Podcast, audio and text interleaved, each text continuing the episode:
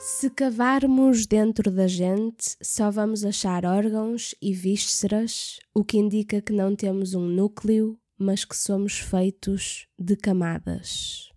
Esta é uma frase do último livro que li, que se chama Tudo Pode Ser Roubado, da autora brasileira Giovanna Madalosso, que inevitavelmente me fez pensar neste podcast. Se olhar para dentro deste podcast, vejo o futuro. As conversas que ainda quero ter, a lista infindável de próximos convidados, novas perguntas e novas respostas e ângulos diferentes. Ensinaram-nos assim a olhar para longe, a definir objetivos, a estar sempre um passo à frente. Mas eu sinto falta de fazer o um movimento inverso. Olhar para dentro deste podcast e ver as pessoas maravilhosas que fiquei a conhecer genuinamente melhor.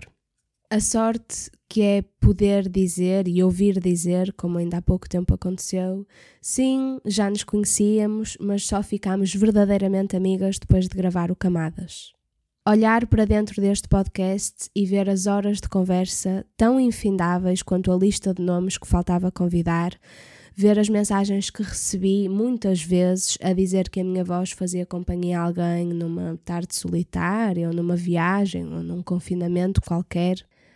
Olhar para dentro deste podcast e ver essa possibilidade.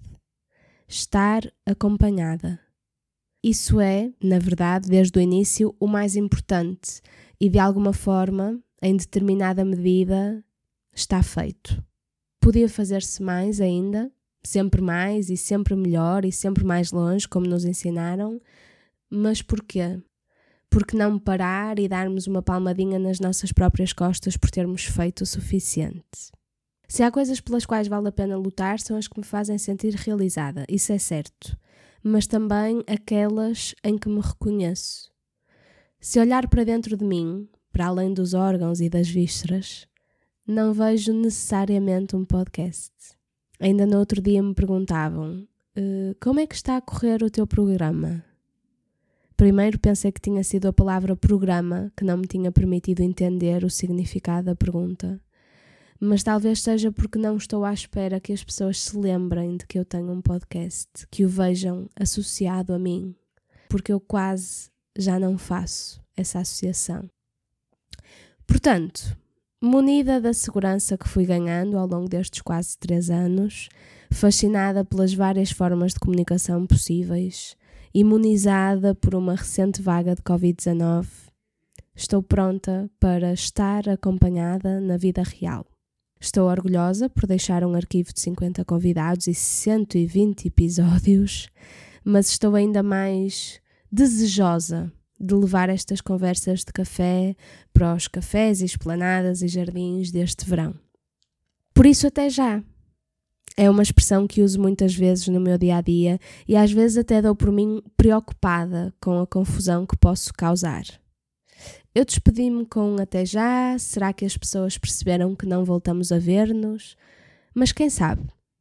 Talvez não voltemos a ver-nos propositadamente, mas podemos cruzar-nos por um acaso, uma memória, um imprevisto. Neste caso, até já.